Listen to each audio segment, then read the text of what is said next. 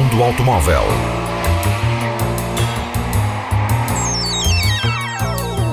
A tecnologia, a análise, as novidades do setor estão na Antena 1 Madeira. Mundo Automóvel com Filipe Ramos. The test is complete. You can exit the car now. O Renault Twizy está a ganhar uma nova vida na Coreia do Sul. O modelo elétrico, considerado um quadriciclo no código de estrada, viu as suas vendas descerem na Europa. A Renault passou mesmo a sua produção da fábrica espanhola de Valladolid para a Coreia do Sul, onde tem uma unidade em parceria com a Samsung. O pequeno elétrico, quando foi lançado em 2012, vendeu mais de 9 mil unidades, mas no ano passado as vendas chegaram apenas às 2 mil.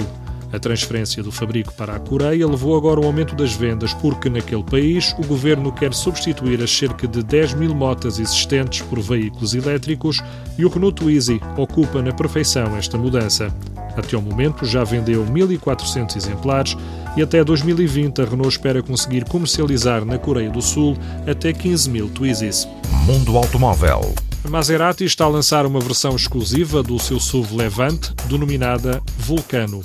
São apenas 150 unidades que vão custar 93 ou 102 mil euros, consoante a potência e sem impostos.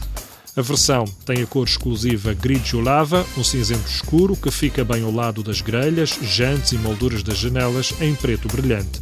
As jantes são de 21 polegadas. Para o Maserati Levante Vulcano, o motor base é um V6 Twin Turbo com 350 ou 450 cavalos, motores que são produzidos pela fábrica da Ferrari em Maranello. A caixa automática sequencial e o sistema de travagem Brembo com seis pistões fazem parte do pacote de série. No interior há elementos de fibra de carbono e um sistema de som da Bauer Hilkins juntamente com os logótipos do modelo e uma placa com o número dos 150 Maserati Levante Vulcano produzidos. It's only a car. A car is a car is a car. With nuts and bolts and leather and cogs and steel and wood. It's only a car. Mundo Automóvel. Já são conhecidos os 10 finalistas para o troféu Carro do Ano Mundial 2019. Entre os escolhidos está uma novidade, o Genesis G70, uma berlina de luxo que é construída pela Hyundai. A marca tem também nesta lista o modelo Nexo.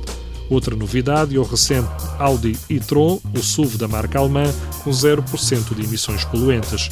Tem um concorrente direto, o Jaguar e-Pace.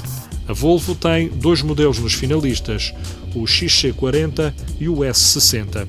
O pequeno Suzuki Jimny também está na corrida para melhor do ano de 2019, juntamente com o Mercedes Classe A, o Ford Focus e o BMW Série 3. São estes os 10 finalistas de uma lista inicial de 40. Os resultados serão conhecidos a 17 de abril em Nova York. Mundo Automóvel.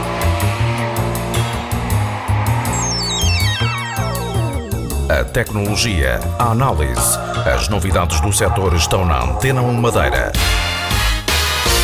Mundo Automóvel com Filipe Ramos. The test is complete. You can exit the car now.